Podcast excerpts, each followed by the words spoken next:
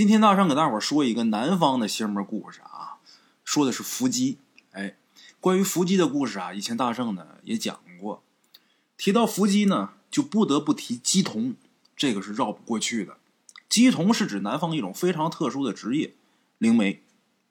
有这么一句话呢，叫“南毛北马”，其实还有一句话叫“南鸡北马”，说的是在北方，主要是指东三省啊，遇着什么邪乎事了，就习惯去找出马仙儿；而南方呢，尤其是在闽南那一带，就习惯于问鸡。这个鸡童跟出马仙儿啊差不多，都是请灵物上身，只不过呢，鸡童要比出马仙儿更诡异，也更血腥。有这么一位鬼友，是福建泉州人。家里边好几代人都是做鸡童的，到他这一代啊，断了传承了。咱们今天要说的这个故事呢，就是这位鬼友他爷爷当年做鸡童的时候碰见的一件怪事他说鸡童这个东西吧，其实也是乱七八糟的。你就别说外人了，就连他爷爷本身作为鸡童都弄不明白这其中的一些事儿。而且闽南每一个村子都不一样，甚至说连拜的神都不一样。他这跟出马仙还不一样，出马仙你。再怎么供，你也逃不出那胡黄白柳灰那五大家，而南方就不一样了。有的人家供的是妈祖，有的供的是关二爷，还有供的是保生大帝，也有供王爷的。不过拜的到底是什么王爷，没人知道。哎，你要说传承吧，也没有。这东西啊，就像突然间跑过来的，粘在你身上不走了。然后呢，你就是鸡童了，想跑都跑不了。这东西怎么说呢？在当地人看来呀，没什么奇怪的。习以为常了，就好比咱们北方的这些个农村啊，一个村子里边总得有一个小卖部，总得有一个小诊所，总得有一个有钱人，总得有一个傻子，总得有一个出马仙儿。南方也是一样，小卖部、小诊所、有钱人、傻子都有，还必须也得有一个鸡童，就这么一个角色。泉州这个地方啊，自古以来就是著名的港口城市，海上丝绸之路的起点，这个在大海上讨生活呀，可是不容易。所以，当地的渔民出海之前呢，都得请鸡童算一算什么时间出海，以及需要注意些什么，图个吉利嘛。哎，这个仪式就很特别，挺诡异的。首先呢，得在镇上找两个鸡童，这两个鸡童一般都是当地名气最大的两个鸡童。然后呢，做一把特殊的轿子，这个轿子类似于古代的花轿，不过这轿子啊没有盖儿。轿子的侧边得插一个竹签子，轿子下边。放一个很大的沙盘，然后这俩鸡童扛着这个轿子就开始起鸡。这个起鸡很特别，是两个鸡童一前一后这么抬着轿子啊，一边念咒一边慢慢的晃这个轿子，摇着摇着就看见这个轿子猛然往下一沉，然后两个人面色潮红，眼珠往上翻，那就是起机成功了。两个鸡童呢会把这个轿子侧着摇，轿子侧面不是绑着一个。竹签子吗，这竹签子会在这个沙盘上画呀画，把好好的沙盘画的是稀巴烂。这个过程结束之后得送机，送完鸡之后，这鸡童啊会解读这个沙盘，然后决定渔民的出海时间以及需要注意一些什么问题。大伙感觉这个仪式像什么？像不像笔仙啊，或者说筷子仙啊、碟仙啊、石头仙啊，以及各种请来的稀奇古怪的仙儿？我说笔仙，大伙就都明白了。这哪是请什么神呢？分明就是请鬼。有这么一本书，是正义道受录的科一经典，名字叫《太上天台玉阁》。这本书里边早说了，一切上真天仙神将不负生人之体，若负人语者，绝是邪魔外道不正之鬼。哎，所以大家伙遇着这种事儿的时候，一定要警惕。道教之所以说它是邪魔外道，就是因为它呀。是一个亦正亦邪的东西，这东西很危险。如果说遇到好的还不错，如果说遇到一个坏的，弄不好就会出大事很危险。咱们鬼友他讲的这个故事啊，就是一个类似的故事。这个鸡童抬轿子的时候啊，有最重要的一条，就是切记有孩子在场。为什么呢？一是怕冲撞了神明，二是怕恶鬼上身。话说有这么一年呢。姬童在做法的时候，有一个外地刚搬过来的人，他觉得这东西挺有意思的，所以呢就想带着儿子去看去。他也知道这个忌讳啊，所以就穿了一件军大衣，把孩子就裹在这个军大衣里边了，孩子那年也不小，也十多岁了。然后偷偷的藏在人群里边就看。那一次啊，请鸡请的很顺利，没多长时间，这鸡就上身了，轿子呼呼的往下沉。正要让他写字的时候，那藏军大衣里的孩子突然间就尖叫一声。随着这孩子一声尖叫，那轿子猛然的往下一坠，在这个沙盘上狠狠的搓了一下，然后呢，突然间变轻了，突然间失重，让这俩鸡童啊猛然的摔倒在地，狼狈不堪。等鸡童回过神来，才发现这沙盘上写了一个事儿。这事儿是说七天以后，但是七天以后要干嘛？怎么回事就不知道了。就写了个时间，七天后。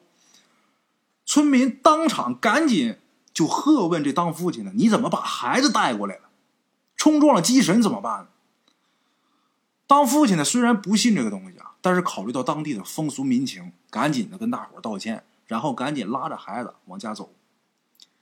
鸡童呢，也是重新开始祷告，再一次的开始请鸡，可是结果不管怎么努力，这轿子始终就是轻飘飘的，就再也上不来了。在场的老人都知道，这是鸡神怒了，那个小孩啊要有难。果然呐，天刚擦黑，那孩子就开始尖叫，然后开始哭哭笑笑，那声音无比的凄凉，特别幽怨。声音呢又特别的放肆凶残，就好像两个不同的人呢在他身体里边打架。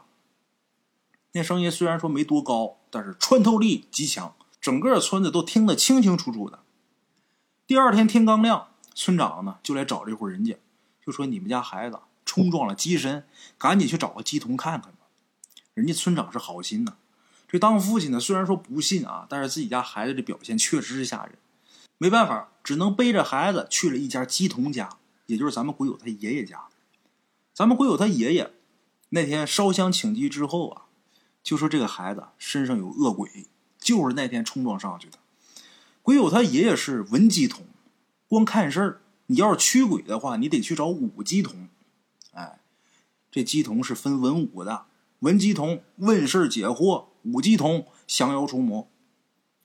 这五鸡童前面的这个请神仪式啊，跟文鸡童差不多，焚香念咒。但是呢，五鸡童最后都是要见血的，有的呢在自己脸上割一刀，有的呢割舌头，还有狠人直接用锥子把两个脸颊对刺，直接给刺穿。行话叫不见血不出堂，特别血腥，特别恐怖。那天这孩子他爸带着这孩子就去找武鸡童。五鸡童请鸡之后，手持一把杀猪刀，挽了一个刀花，那个架势啊，特别像怒目金刚。先是给自己来了一下，然后嘟囔几句，突然间呢就走了。这个武鸡童一身疲惫，摆摆手说：“呀，你儿子身上的呀，是我们家鸡神的旧相识，自家人不打自家人，没办法出手，这事儿我们管不了。不过人这五鸡童啊，也跟他们说了一个解决的办法。五鸡童说呀。”你儿子冲撞了邪灵，对方的怨气特别大。你如果想救你儿子，那就得一命换一命。人家对方连日子都规定好了，就是在沙盘上写的那个日期。到那个日期，到那个时间，如果没人换命的话，你儿子必死无疑。这当父亲的就问：怎么一命换一命啊？这鸡童就说了：深夜出海，自有人收。说了八个字。这父亲回家之后，谁也没告诉，就留了一封遗书。当天晚上就驾着一艘小船就出海了。第二天清晨，大伙才发现，这小船自己飘回来了。这当父亲的没回来。按说这个父亲用自己的命换了儿子的命，这事儿就应该过去了但是并没有，他儿子还是彻夜狂叫。第二天一早，当母亲的背着儿子就去了那武吉同他们家，就问说这怎么回事我们家爷们儿出去没回来，我儿子为什么还这样啊？不明白呀！按理说一命换一命，这事都了了呀。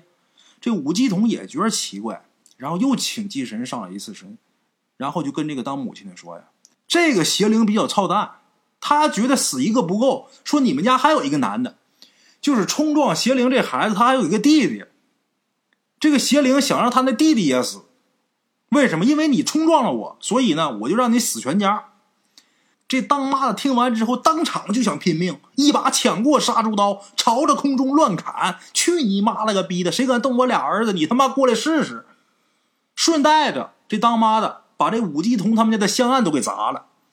当时回家之后，收拾完细软，家也不要了，带着两个儿子直奔北方，往北方跑。这当妈的不傻，他知道中国的邪灵也是分地盘的，这事儿啊得去北方找高人去。咱们国家有句老话叫“出马不过山海关”，说的就是这山海关就是南北两派的分割线。南方邪灵到了这儿，他就得回去了，要不然要是过了界的话，自有人收他。哎。这当妈的重金雇了一辆车，日夜兼程的往山海关赶。等过了关，身上这点钱也花差不多了。这当妈的带着俩孩子就步行往前走。好在啊，这家这大小子就是冲撞了邪灵这孩子，过了山海关之后啊，立马就好多了。但是就是很怕热，一直嚷嚷着说脱衣服。三个人步行往前走，走到哪儿算哪儿。有这么一天呢。走到一个大山脚底下一个村子，村口有户人家呀，正冒着炊烟呢。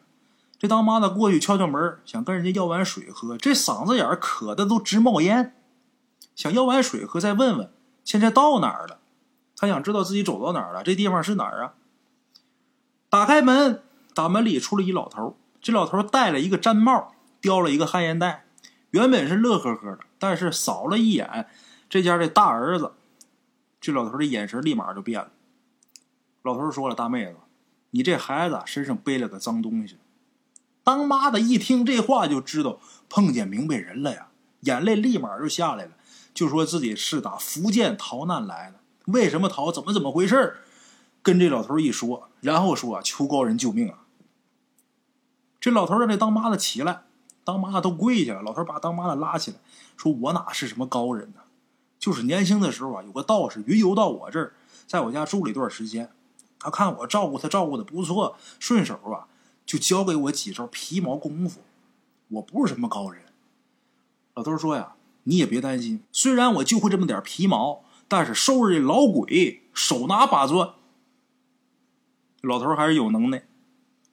老头先是去后山砍了一棵松树，让这个当妈的把这个松针呐往下揪，越多越好。然后呢，把松针。全都铺到这个土炕上，铺的厚厚一层，用牛毛绳把他那大儿子捆得结结实实的，然后扔到这个松针铺成的这火炕上，弄好之后开始烧火。先用劈柴把这火架起来，这火旺了之后，用砍下来这个松木啊，混着大把大把这个松针往这个灶坑里边续。很快这火炕就烧的滚烫啊。那大儿子原本一直是眼神冰冷的盯着这老头，时不时的还乐，那表情很轻蔑。可是等那火炕一热起来，他立马开始大叫，叫那声音很凄厉，说要烤死了，就求他妈把他给弄下来。他妈担心儿子被烤坏呀，结果被这老头厉声喝止。老头说：“别动，你看他那脑门有没有一滴汗？”这当妈的定睛一瞧。这孩子虽然说嘴里边喊着热，可是这额头上啊香干，就一滴汗水都没有。这大儿子一看这招不行，就开始用一种特别恶毒、特别阴冷的声音威胁他们，就说：“你们要是再不放人，一会儿把你们都杀了，都弄死。”这时候老头说：“你妈了个逼，你试试！”那大儿子死死的盯着老头，不说话了，小声在那骂。老头亲自守着灶台。整整烧了一夜，等到了下半夜，那大儿子基本上就不吭气儿了。等到了第二天早晨，大伙再看，发现这大儿子满脸潮红，汗流浃背，整个被窝啊全都湿透了。老头给这小子冲了一碗红糖鸡蛋，让他喝。趁热喝下之后，老头说没事了。等这大儿子清醒之后，知道这事儿的前因后果，也知道自己父亲呢。为了救自己，白白送命，悔恨不已。大儿伤心呐，爹突然间没了呀，哇哇哭。老头就安慰他，就说：“你呀，不用太自责，这都是命中注定。而且你父亲呢，不一定死了，或许还活着。”这大儿子就挺吃惊的，就说：“那我爹在哪儿啊？”老头说了两个字：“阴间。”这小子一听懵，那不还是死了吗？老头给他解释：“那个恶鬼呀，刚开始是想占你的身子，想占你的身子借尸还魂，但是你命太硬，于是呢，转而想害死你父亲，想强占你父亲的身体。后来也不知道为什么，你父亲的身体他也没站住，所以就开始打你弟弟的主意。当时他说让你弟弟去死，就是这意思。”这老头分析呀，就说这恶鬼很有可能把他父亲的肉体啊给封住了，把他的魂儿给赶走了。这就有点像现在的植物人，魂丢了，所以人处于一种半死不活的状态。这大儿子就问呐：“那我爹还有救吗？”这老头点点头说：“呀，有救，因为你父亲还没死，所以他那魂不能入轮回，会在阴间的一个特殊的地方待着。如果说后人有大法力，能去阴间把他给接回来。”这大儿子听他这么一说，就决定先拜这老头为师，然后去找那个云游道士，就曾经教这老头这些功夫的那道士，再去拜他。学成之后呢，亲赴阴间，势必要把自己父亲那魂儿给接回来。那不说后来怎么样了呢？后来这哥俩因为机缘巧合，哥俩到了云南。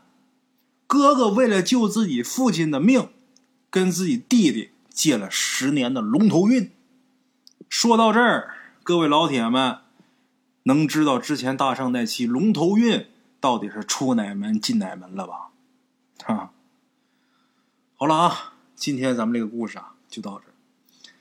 大伙如果喜欢的话，多多点赞、打卡、评论啊。好了啊，今天就这样，明天见。茶楼，人影错落。用声音细说神鬼妖狐，用音频启迪人生。欢迎收听《大圣鬼话》。Hello，大家好，我是主播呀。跟着吃完了饭，然后就回到自己的课室上啊。回到课室喜马拉雅、百度搜索“大圣鬼话”，跟孙宇、孙大圣一起探索另一个世界。那天山女子独守空城，也只是感谢鬼友们，感谢鬼友们，感谢鬼友们一路陪伴。大圣鬼话，见字如面。欲知后事如何，且听我下回分说。